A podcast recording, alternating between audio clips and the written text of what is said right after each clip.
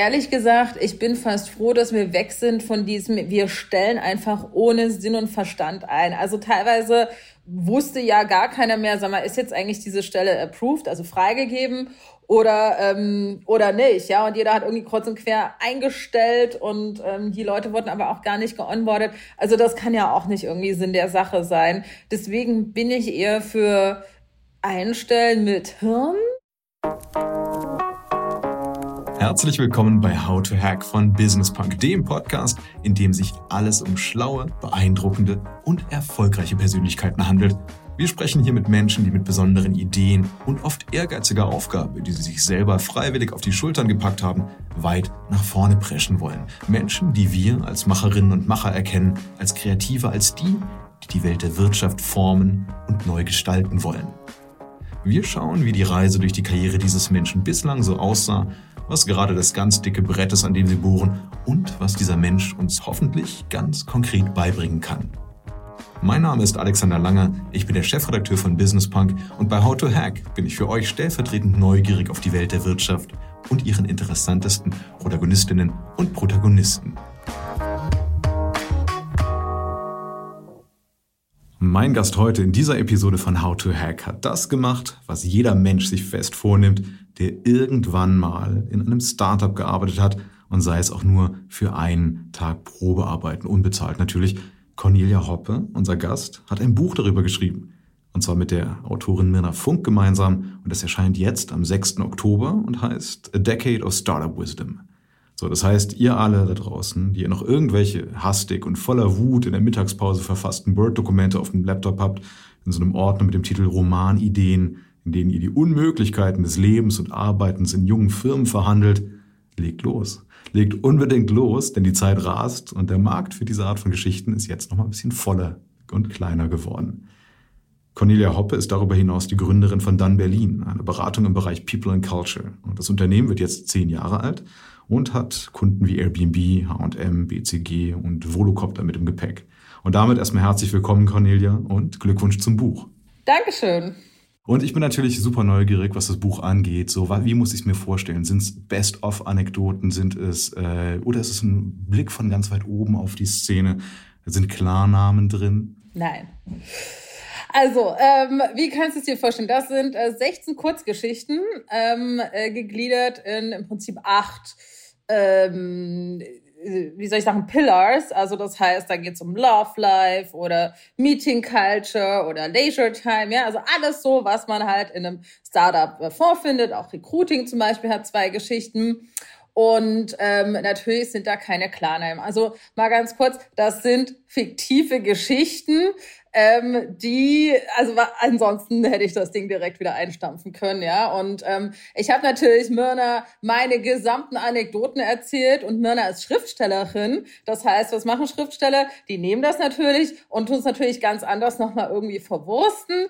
Ähm, vielleicht erkennt der ein oder andere ein bisschen was, was so durchschimmern könnte, aber ähm, das ist dann tatsächlich eher Zufall. Also ganz klar, das sind fiktive Geschichten, ähm, die aber, äh, wie gesagt, von Myrna so äh, erzählt sind, wie ähm, sie das denkt und ähm, nicht, wie es wirklich war. Also das ist schon ganz okay. wichtig. Aber die Craziness und alles ist äh, geblieben.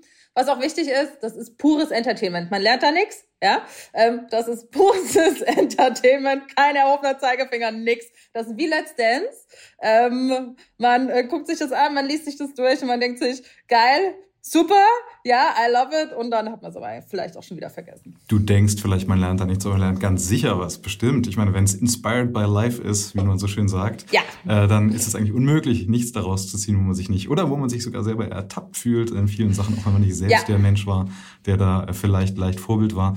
Eine Sache noch, und das ist interessant, du hast gerade über Mirnas Leistung sozusagen dabei gesprochen, und das ist auch immer das Interessante, dass halt Menschen, die schreiben, äh, verdichten die Wahrheit, im wahrsten Sinne verdichten, äh, die Wahrheit zu ähm, ja, Entertainment, lass es so sein, aber halt zu Kunst dann auch am Ende.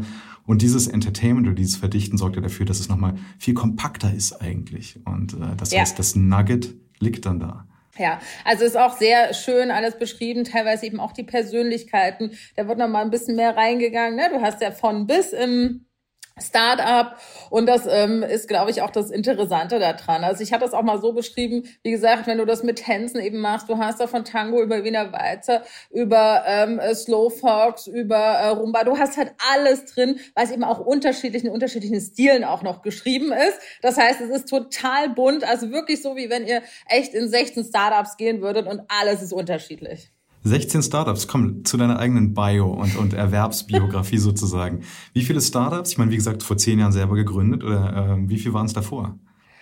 Also davor ähm, war tatsächlich nur, also kann man nicht so 100% sagen. Davor war ich bei Wimdu, ja, das war auch mal, ne, das war ja mal so der ähm, Mitbewerber von ähm, Airbnb, damals 2011. Da war ich einer der ersten, die mit ähm, da eingestiegen ist, äh, damals Personal geleitet. Das war noch mit Rocket Internet und allem möglichen Bums dahinter. Ja. Also das war wild. Ähm, da habe ich auch auf der Saarbrücker Straße sehr lange gesessen und zugebracht, äh, Tage und Nächte, aber das war cool. Und dann habe ich aber nach einem halben Jahr auch gedacht, okay, also ist vielleicht doch ein bisschen zu wild. Ja, und so meine ethischen Grundsätze, die sind da also sehr unterschritten worden. Und ähm, dann bin ich ja zu Springstar gegangen. Und Springstar war ein Inkubator, also im Prinzip das operative Vehikel von Lakestar, was es ja immer noch gibt. Und ähm, dort haben wir gemacht äh, Gimondo. Gott, dieses äh, äh, Jewelry Startup, das kriege ich nicht mehr zusammen, wie das hieß. Hat auch was mit Do hinten. Ja, ja, bestimmt irgendwas auch mit Do. Und dann eben Airbnb, den European Rollout haben wir gemacht. Also die waren ja im Prinzip der Partner davon, ähm, wo wir äh, dann eben von, also als sie von Amerika nach Deutschland gekommen sind, die waren damals tatsächlich auch noch No-Name, ne? Also das darf man auch nicht ganz vergessen. Ähm, also das waren so die drei äh, größten, die ich mitgemacht habe. Und dann gab es halt noch so ein paar kleinere, aber wie gesagt, ich habe ja schon jetzt die Namen vergessen. Ähm, das heißt, es waren sicherlich fünf, sechs, sieben, wo ich wirklich so richtig mit drin war und eben auch von Anfang an komplett grüne Wiese mit aufgebaut habe. Fantastisch. Und jetzt, meine Güte, du hast Wimdu gesagt. Ich fasse es nicht. Ich hatte 2013 ein Vorstellungsgespräch bei Wimdu. Da waren die aber schon am anderen Standort, am Kanal in Kreuzberg. Und ja. äh, interessant, ja, Wahnsinn. Und ich bin relativ froh, wenn ich dich reden höre oder äh, dass es vielleicht nicht hingehauen hat. Aber damals war es schmerzhaft. Ich dachte, wow, das sind die, die neu, die das Airbnb-Wesen verstanden haben in Deutschland. Und lass es ein Copycat gewesen sein, vollkommen egal. Der Spirit stimmt. Ähm, ja, interessant. Ja, also die Leute dort, um Gottes Willen, die Leute waren, also in jedem Startup eigentlich, wo ich war, waren die Leute gut. Mhm. Aber wie gesagt, es geht ja auch immer so ein bisschen drum rum, wer initiiert denn das und wer nicht. Und das kann man gut oder schlecht finden. Ja, ich fand es damals dann eben nicht so gut. Und ähm, das kann ja auch jeder machen, wie er äh, dann lustig ist. Also deswegen, mhm. ja. Und vielleicht das nochmal ganz kurz, keine Sorge, ihr da draußen, die dazuhört, es wird nicht Opa und Oma erzählen vom Startup-Krieg. Es wird aber trotzdem so ein bisschen reminiszieren, weil äh, es dann doch irgendwie in der eigenen Biografie fest verankert ist. So, ja, schön. Eine Sache, die mich immer interessiert, wir haben es ja schon gerade gesagt, dass jede Menge Menschen denken darüber nach, in, einer, in einem Umfeld, wo sich alles massiv schnell bewegt, wo Dynamik gelebt wird und so, und vor allem vor zehn Jahren noch mal sehr viel mehr, ähm, gibt halt auch die erlebten Ungerechtigkeiten oder die Kanten, an denen man sich so ein bisschen wetzt. Und natürlich auch das feste Vorhaben, das muss ich Leuten erzählen, darüber muss ich schreiben. So, und das liegt bei den meisten Leuten nur rum. Äh, du hast es aber wirklich gemacht. Was waren jetzt am Ende wirklich der Impuls zu sagen, ich mache daraus jetzt ein Buch.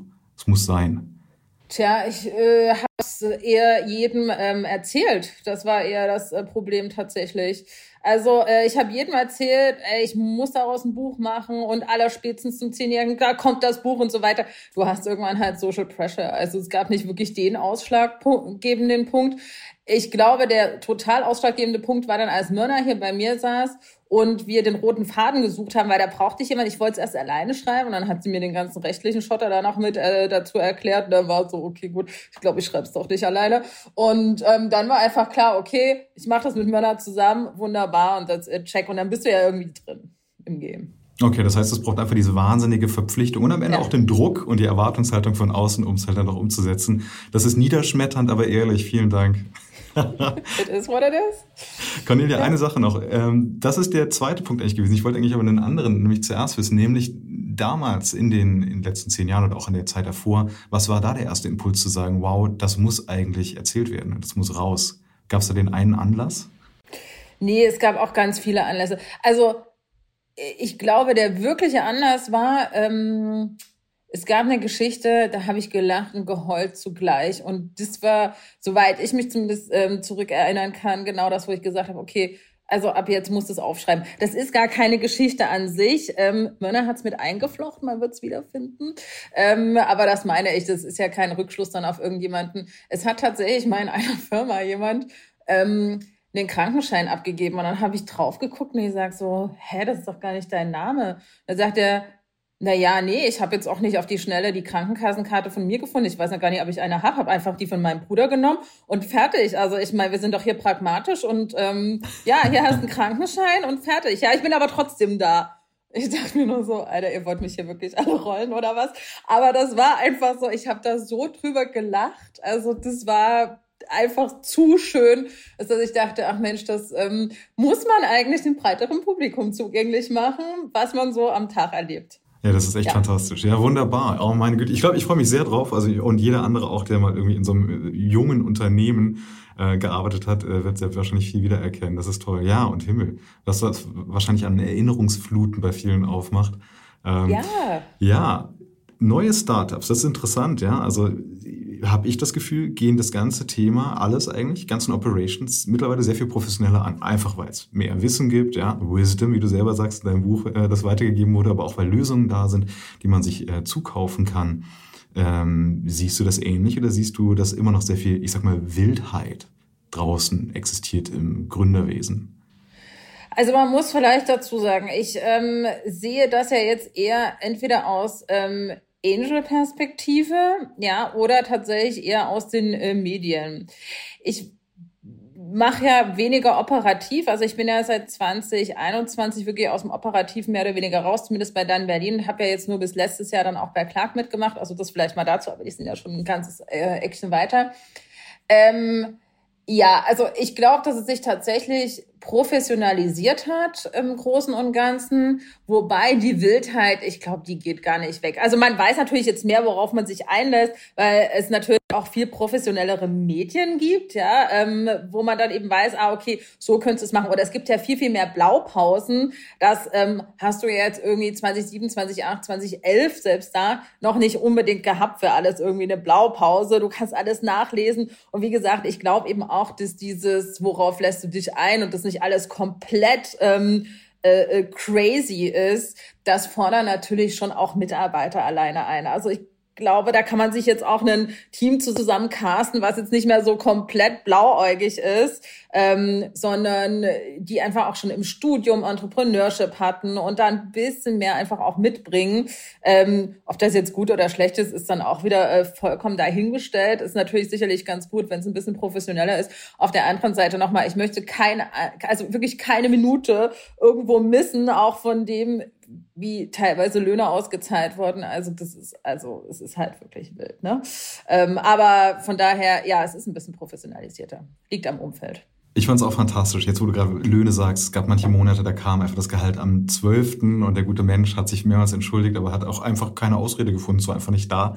Und äh, ja, völlig richtig. Das machst ja, du mit Mitte 20. Gab's auch bei mir. Geht das es. Ist, ja, genau, da, da ist das völlig okay. Ne? Also ich war auch mal in einem Unternehmen, die hatten gar nicht alle Leute erfasst einfach. Die haben halt angefangen. und dann hast du Ende des Monats gefragt, ja, aber was machen wir denn jetzt? Also jetzt sind, hier kamen jetzt irgendwie Leute an, die noch nicht bezahlt wurden.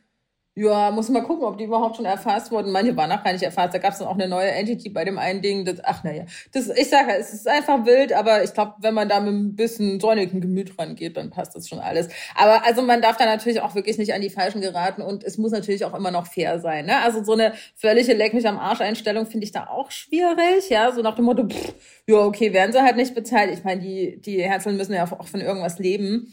Also deswegen ähm, Absolut, bin zumindest ich da immer schon sehr hinterher, weil das ist am Ende trotzdem eine Austauschbeziehung, Leistung gegen Geld, mhm. Punkt. Ja, und die haben eine Leistung erbracht, also muss auch das Geld erbracht werden. Also, das, also wenigstens das muss da ja. sein. Ja, trotzdem. Genau, es, geht, es ging ja nur eigentlich um diese Absurditäten eigentlich, genau das. Ne? Und das ja. Man ja, muss man ja gar nicht gut finden oder irgendwas finden. Das ist nur einfach, das gab mal eine Zeit lang, da war das fast an der Tagesordnung und es wurde sogar ja. glorifiziert und es wurde eigentlich auch gerne gelebt. Die Leute haben sich da gerne wiedergefunden in diesem Maverick Maverick Spirit Quatsch und so weiter und der durchgemachten ja. Nacht kurz vor dem Monatsende, um noch irgendwelche Kunden zu implementieren, die man sich kurz vorher ausgedacht hat. Was weiß ich. Ja. ja Aber das, das ist so. darum ist es schön, gerade mit dir gemeinsam darauf äh, zurückzuschauen, dass es das alles gab. Ähm, du bist wie gesagt, selber vor zehn Jahren Gründerin geworden dann von Dun Berlin. Äh, lass uns noch ein bisschen dazu reden. Und übrigens auch der Name, ja, Done, Done is better than perfect, das alte Facebook-Meta-Credo, das das Unternehmen hoch groß gemacht hat. Äh, wie viel steckt davon drin bei dir selber? Also, äh, done is better than perfect. Äh, bei mir ist immer erstmal, ja, lass einfach mal machen. Ich merke dann leider so bei 80 Prozent immer, dass doch noch um einiges mehr ist, weil jetzt auch bei dem Buch, ja, also so ein Buch dann halt eben in die Vermarktung zu bringen und alles ähm, und überhaupt am Ende zu lektorieren und zu schauen und überhaupt, das ist dann halt doch noch mal ein bisschen mehr nach hinten raus. Ähm, das mit dem Gründen, das habe ich mir überhaupt nicht überlegt, ja, das ist bei mir wie immer, also es ist wirklich, wird sehr, sehr vieles bei mir ohne Sinn und Verstand gemacht. Das wird einfach gemacht, weil ich es gut finde oder weil ich eben eben so sage, Mensch, das ist eine geile Idee, ist genauso wie bei unserem Wechselwillig-Podcast, was ich ja mit Christian Elbert mache, ähm, beispielsweise, ähm, und mit David Wevers. Ähm, da hat der David die Idee und dann denke ich mir so, ja geil, lass das machen. Also deswegen ja, äh, dann Berlin ist im Prinzip genauso entstanden. Ähm, ich war ja nach Springstar, hatte ich ja gerade gesagt. Äh, da, ja, habe ich gedacht, Mensch, so einen guten Job findest du nie wieder ähm, machst du das halt eben alleine und hatte netterweise eben auch wirklich Intros bekommen, auch zu äh, jetzt nicht irgendwelchen Hinterhofklitschen oder wo du nur irgendwie drei Stunden machst, ähm, von auch äh, Investoren ähm, damals. Und das war richtig, richtig klasse. Ähm, und damit konnte ich eben auch starten. Völlig unprofessionell. Also ohne ein Logo, ohne einen Namen, wirklich mit meiner GMX-Adresse. Also, dass die Leute überhaupt mit mir gearbeitet haben, das ist echt schon hochpeilig. So wird's, also ne, so würdest du halt nicht mehr irgendwie starten. Aber auch das ist halt, ne, damals so, ja, okay, komm, dann machen wir das einfach mal so. Und ich möchte eben kein Headhunting machen, sondern ich möchte eben Beratung machen, weil ich eben auch der Meinung war, also so richtig cooles HR. Ich finde übrigens, das gibt's mhm. auch jetzt noch nicht. Ähm, aber es gab es damals schon gleich überhaupt nicht. Also von daher, ähm, einfach Klasse. losgelegt einfach gemacht und dann ist es halt eben entstanden. Also da war nie ein Plan irgendwie dahinter. Jetzt ist es um einiges ähm, planvoller, seitdem da auch Marie und Janet übernommen haben. Das heißt, Cornelia Hoppe business at gmx.net erreicht dich noch heute? Nee, das, nee, das, ja, c-hoppe at gmx.de. die gibt's wirklich immer noch, aber habe ich glaube ich nie wieder reingeguckt. Da sind noch die ganzen äh, Groupon-E-Mails immer noch drin. Oh, also dass die, auch noch ja, so eine, so eine Szene. Das gibt's aber noch, ja. ne? Also das ist eine meiner absoluten Lieblingsanekdoten von Groupon ist, dass der ehemalige Deutschlandchef, ähm, ich glaube einen Tag, ne, stimmt nicht, eine Woche bevor er gegangen wurde und er wusste, dass er gehen wird, hat er noch einen zehn Jahres Mietvertrag für das Gebäude unterschrieben zu wahnsinnigen Irrsinnskonditionen und ich glaube, ist jetzt, die sind immer noch am Zahlen da. Ja. Naja. Ja, das ist schlecht. Also ich mag es halt nicht. Also Leute irgendwie so vor den Bus zu schieben, da bin ich jetzt nicht irgendwie derjenige welche. Aber ja, auch da zum Thema Absurdität. Ne? Es gibt das und es gibt das. Ja. Eine Sache noch äh, aus dem, lass ganz kurz noch zurück zum Buch gehen. Entschuldigung, das äh, haben wir ein bisschen Faden ja. verloren. Ich habe den verloren. Wie sieht's aus mit äh, Lieblingsanekdote? Du hast gerade schon die Krankmeldung oder den Krankenschein, den fehlenden erzählt. Aber was ist da so, wo, wo hast du ich sag mal, die meiste Wärme für eine Figur oder für eine Anekdote, wo du sagst, boah, das ist mir wirklich wichtig gewesen. Oder da habe ich halt massiv was mitgenommen, eigentlich auch für mich. Ähm, es gibt eine Anekdote über äh, Layoffs. Und da wird auch die Person, die ähm, gehen muss, ähm, wo sie wirklich gut ist, aber sie hat halt also so einen massiven, gravierenden Fehler gemacht, das ist halt nicht mehr tragbar gewesen. Aber es ist eigentlich eine ganz, ganz liebe und ganz herzliche Person. Und diese Anekdote, die mag ich einfach sehr. Also es gibt ja so wirklich Menschen, wo du manchmal denkst, okay, also sind die jetzt gefährlich oder sind die einfach nur nerdig oder was ist denn mit denen? Ja, was stimmt denn mit denen nicht? Aber eigentlich sind die total lieb und ähm, da haben dann irgendwie so eine gewisse Hilflosigkeit, um irgendwie ähm, halbwegs normal zu sein ähm, oder sich eben so zu verhalten.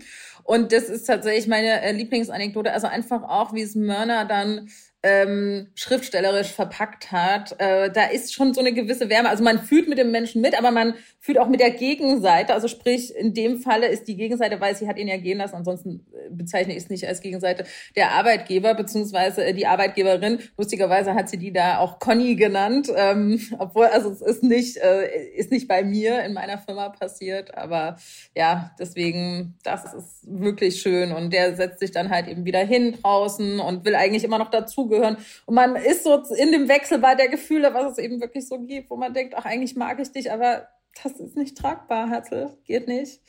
Es ja. geht nicht.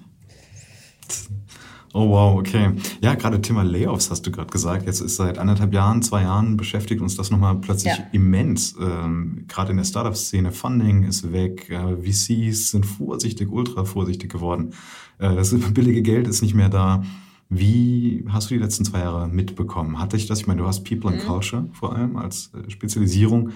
Was ist da in den letzten Jahren so passiert in Real Life dann, nicht nur im Buch?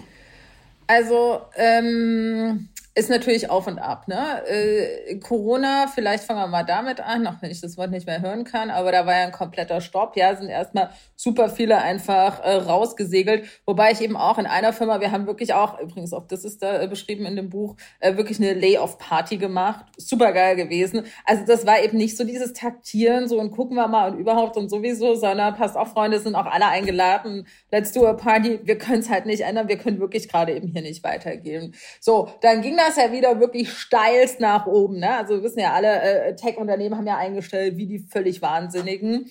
Ja, ähm, und ich war ja dann auch in dem ein oder anderen dann doch noch mit dabei. Ähm, so, und dann kam ja doch wieder dieser Absturz, im Prinzip mit Ukraine-Krise, ja, dann direkt die nächste Krise. Die hat aber nur wiederum äh, die Tech-Szene mehr oder weniger getroffen gehabt, ähm, wobei das noch viele andere Faktoren sind, ja, aber sicherlich auslösend. Ähm, und dann hast du natürlich von diesem Peak und von dieser Euphorie ist jetzt doch wieder, oh mein Gott, jetzt, jetzt geht's doch wieder irgendwie nach unten. Ähm, was machen wir denn jetzt vor lauter Schreck?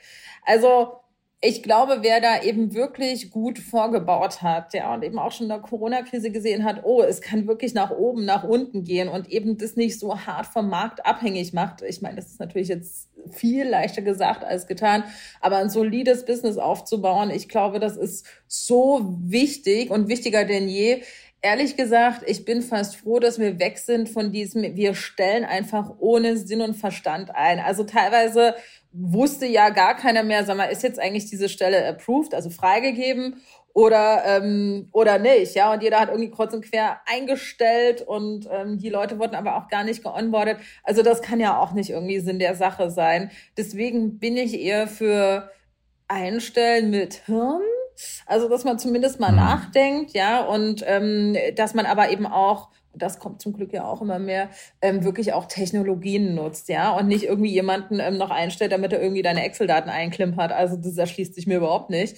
Ähm, von daher, ich glaube, wir kommen dahin, wo wir hinkommen sollen. Langsam, aber es wird. Okay. Ja. Also der Markt bereinigt sich sozusagen, der alte, so, so ein alter Weisheitssatz, meinst du gerade, das passiert? Ja, ja, also ich meine, ich habe, mhm. ich möchte überhaupt gar keine Zukunftsaussichten oder Prognosen oder sowas geben. Weiß nicht, was morgen kommt, ob irgendjemand äh, verrücktes, was weiß ich, was zündet oder macht oder tut, ja. Also you never know. Aber grundsätzlich glaube ich, dass zumindest ein bisschen mehr nachgedacht wird und nicht einfach das Geld rausgeballert wird, als ob es keinen Morgen gäbe. Also das sehe ich tatsächlich nach wie vor sehr kritisch ja, wir haben da natürlich auch von, mit dann Berlin und ähm, dann Financials haben wir ja auch im Oktober dann 2020 gegründet. Das ist der Accounting as a Service, was wir da machen, ähm, äh, gut von profitiert, wobei Accounting weniger abhängig ist von Einstellung äh, beziehungsweise Freisetzung als natürlich jetzt alles, was sich um People und Culture kümmert. Mhm. Ja, jahrelang gab es War for Talent und jetzt gibt es ein bisschen War of Getting Rid of Talent. Ma, ich glaube eher, dass es War of Retention wird. Also ist noch nicht mal Getting Rid, sondern wie behältst du wirklich die guten Leute? Und ich glaube, dass es darum geht. Und ich glaube gar nicht mehr, dass wir in einem wirklichen War, also ich finde das ja sowieso auch grotesk zu sagen, weil wirklich ein Krieg herrscht, dass ein War ist. Also nur weil wir uns um Talente kloppen, aber das ist eine andere Geschichte. Ähm, äh, es geht, glaube ich, darum, wer macht das beste Retention-Programm, ja, und ähm, das eben nicht das Excitement oh, ich habe jemand Neues, ich stelle den ein, endet mit, da ist die Unterschrift drunter und dann ist schon am ersten Tag im Prinzip der Zauber verflogen, äh, so nach dem Motto, sondern eben auch über lange Strecken. Und damit meine ich nicht, dass jeder seinen Arsch irgendwie platt drücken soll, so lange wie es geht, ja, ähm, und äh, dann nicht, noch nicht mal mehr in die richtige Phase reinpasst, ähm, weil ähm, es gibt ja auch unterschiedliche Phasen, in denen sich Unternehmen befinden, sondern ich meine damit, dass die Leute ähm, auf der richtigen Stelle zur richtigen Zeit sind und eben auch richtig gefördert werden. Mhm. Und das ist, glaube ich, gerade eben die große Kunst, ähm, wo es eben nicht der Praktikant, also wurde quasi, oder anders gesagt, wo du einen Bock zum Gärtner machst, sondern das ist halt schon, muss schon ein bisschen professioneller einfach aufgezogen werden. Mhm. Hm, okay, verstehe ich. Ja, überhaupt Culture gerade nochmal. Also als ich nochmal im Startup gearbeitet habe, wieder zurück ganz kurz leider, gab es ähm, auch das große Ding, dass wir, wir brauchen neue Leute, wir müssen mehr umsetzen, wir brauchen einfach einfach äh, Talent, ganz genau. Und dann war es dann soweit, dass man jemanden gewonnen hat. Und dieser Mensch kam in dieses Startup, in dem eine wirklich eisige Kultur herrschte, am ersten Tag mit einem selbstgebackenen Kuchen rein, was äh, fantastisch war. Wie nett. Und das Schlimme war, es hat keiner so richtig gewürdigt. Das war ganz schrecklich, ja, weil diese, diese Frau sich sehr gefreut hat, war stolz, wollte eine neue Karriere anfangen und so weiter. Und das Katastrophale ist, sie ist am nächsten Tag nicht wiedergekommen, weil sie meinte, das ist, das ist nicht, was sie sucht.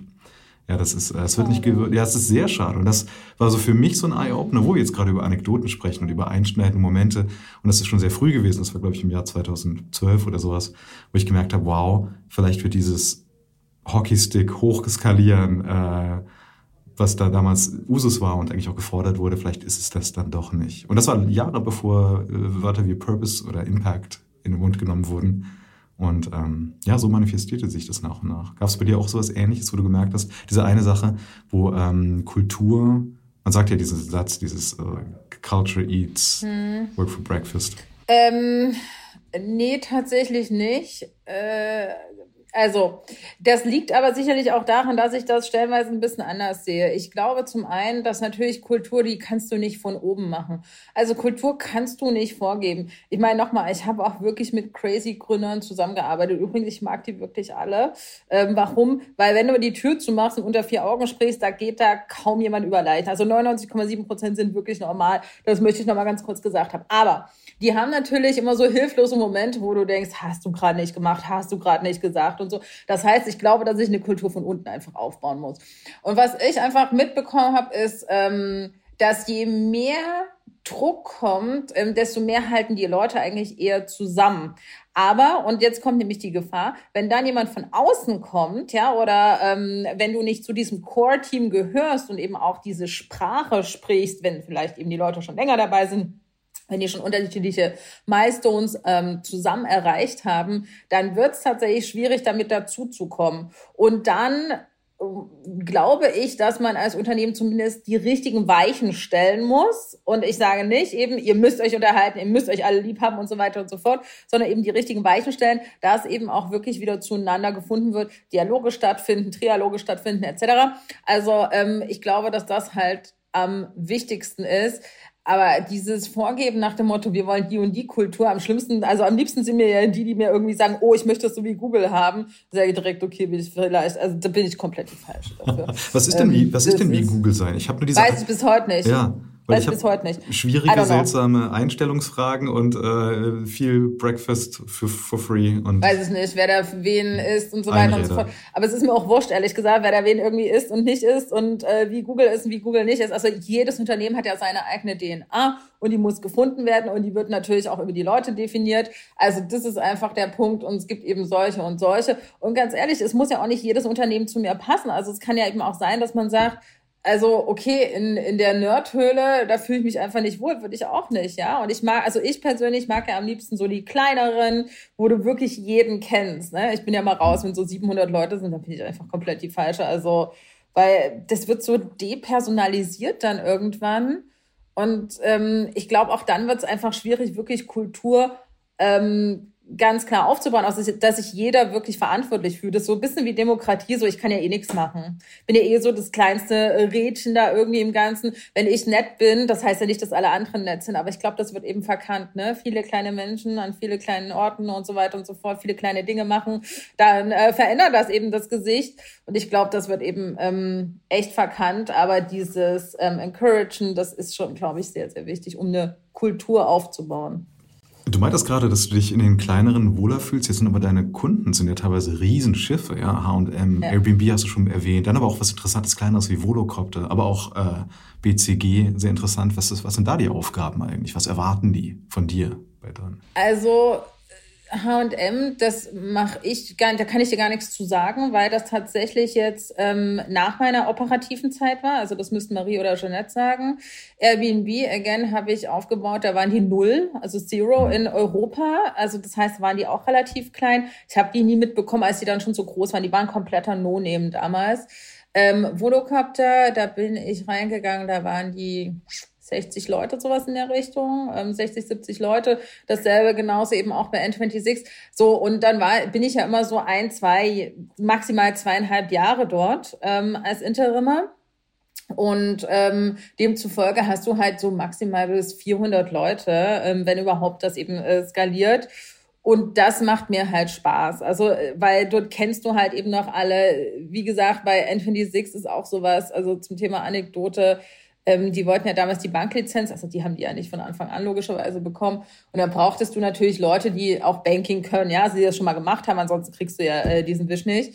So, und äh, was wir da für Gespräche hatten, da haben wirklich die Leute aufgelegt, haben gesagt, das spinnt ja wohl komplett. Also wirklich mitten im Gespräch, als man denen erklärt hat, wofür und so weiter und so fort, ähm, haben die aufgelegt. Also deswegen ähm, bei den größeren geht es tatsächlich eher darum, dass die lernen wollen, also zum Beispiel BCG Digital Ventures wären wir ja auch, ähm, dass die Ventures haben, die dann auch relativ klein sind und ähm, wachsen wollen beispielsweise. Ähm, und es geht halt darum äh, zu erfahren, wo kriege ich wirklich die Talente, die digitalen Talente, wo kriege ich die eigentlich her und äh, wie spreche ich die überhaupt an? Also das ist relativ viel und dann auch, ähm, wie kann ich meine Leute intern einfach schulen? Wie kann ich da eben das richtige Setup haben, ähm, ohne die direkt irgendwie zu vergraulen? Die neuen. Ich habe hier einen ganz tollen Turnaround-Kandidaten für dich, wenn du gerade schon von N26 und Bankenlizenz und so weiter redest. Nimm dir doch mal ein Wirecard vor. Äh, den Namen gibt's noch? Hast du da Bock, hast, was zu beraten? Ich, also, ich, äh, nee. Also ich persönlich bin ja raus aus dem Beratungsgeschäft. Ich bin mittlerweile wirklich, glaube ich, da. Ähm, also ich beobachte das aus äh, sicherer Entfernung. Und wenn was super Interessantes ist, also ich mache gerade noch ein, zwei wirklich kleine, wo ich die Kunde auch direkt berate. Das mache ich super gern. Aber äh, das war's auch. Also, der Rest muss wirklich dann Berlin machen. Da ist so eine tolle Workforce und das okay. können die auch 10.000 Mal besser mittlerweile. Dann du demnächst weiter als Autorin oder was? Oder was ist der Mittelpunkt? Erzähl mal. Ähm, also zum einen mache ich ja einiges an Angel Investments. Das ist was, das liegt mir sehr am Herzen tatsächlich. Ähm, dann bin ich im Austausch mit einigen Organisationen, die eben Entrepreneurship äh, fördern, was mir eben auch sehr, sehr wichtig ist. Und ich merke halt immer wieder, wie wenig wir in äh, Berlin tatsächlich da machen und haben. Also wenn, dann ist es globaler, aber wirklich jetzt für Berlin ist weniger ähm, in Bayern muss ich echt zugeben oder eben auch in NRW wird da um einiges mehr gemacht. Und es ist irgendwie schade, ähm, dass äh, eigentlich das ja so als die Gründerhauptstadt gesehen wird, aber ich glaube, das wird irgendwann ab, abgelöst, ähm, äh, was auch total fein ist.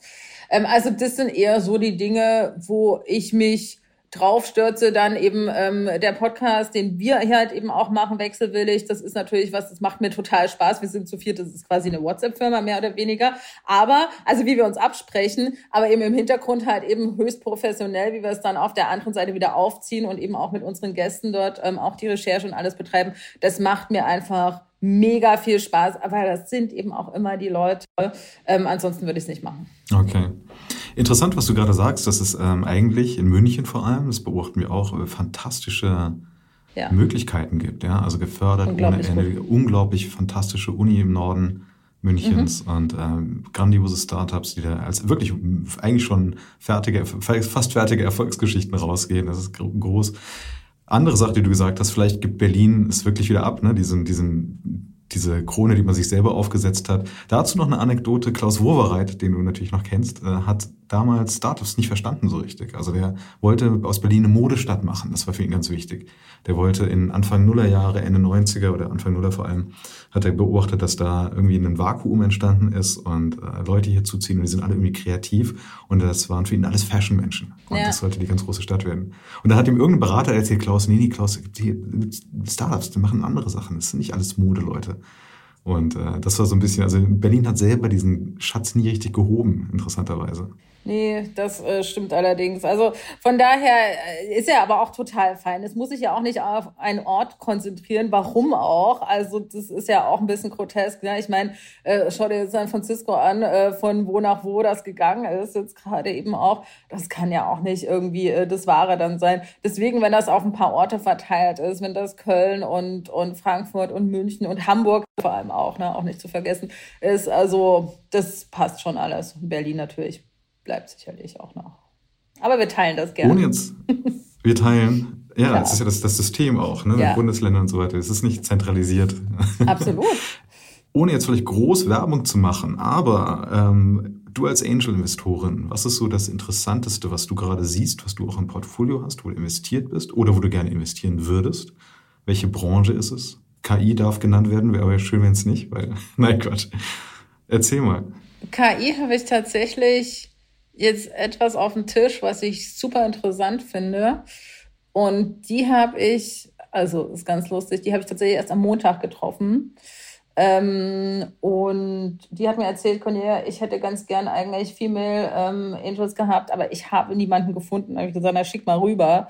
Ich werde das höchstwahrscheinlich auch machen, also let's see. Ähm, das fand ich wirklich ganz interessant. Ansonsten habe ich eher ähm, in Richtung Health Tech, in diese Richtung ähm, bin ich auch gegangen. Also ich sag mal so, Wer mir jetzt irgendwie die 50. Büroausstattung oder sowas schickt, das finde ich völlig Nonsens. Ich bin auch nur in ein einziges ähm, HR-related, das war so Startup bei PeopleX bin ich mit dabei. Ähm, das finde ich interessant, weil da geht es endlich mal um Analytics und nicht um dieses, wir tanzen erstmal Laurenzia alle, sondern wir liefern einfach wirklich mal Daten und Fakten und ähm, HR wird einfach als Businesspartner da begriffen, ja, oder muss sich begreifen. Ich sage es mal so, viele wollen das ja auch gar nicht, ja. Aber da wird die Profession meines Erachtens nach dann auch mal auf diese Ebene gehoben, wo man zumindest mal mit leben kann oder mal einen Anfang machen kann. Das finde ich recht interessant. Also von daher, äh, ich mag meine Health Techs sehr und ähm, wie gesagt eher so äh, Richtung Analytics. Also grundsätzlich möchte ich und muss ich es einfach auch verstehen, was die machen und dass es eben auch wirklich ein Problem löst ähm, und nicht irgendwie ein irgendwelcher kompletter Nonsens ist. Also ins 50. Zalando hatte ich auch schon, also nee, also einfach nein. Gut, das ist das, was du vorhin auch schon als solides Business bezeichnet hast, als wir über, über Wachstum im Personalbereich gesprochen haben, wahrscheinlich. Okay. Ja. Teil davon. Alright. Cornelia, vielen Dank für deine Zeit. Und Glückwunsch nochmal zu uh, A Decade of Startup Wisdom. Wer es genau wissen will, 6. Oktober kommt's raus. Holt's euch, amüsiert euch. Und ähm, wir haben es ja gehört, ihr seid nicht drin, selbst wenn ihr euch Cornelia gegenüber seltsam verhalten habt damals. Richtig. Dankeschön auch von meiner Seite. Danke dir.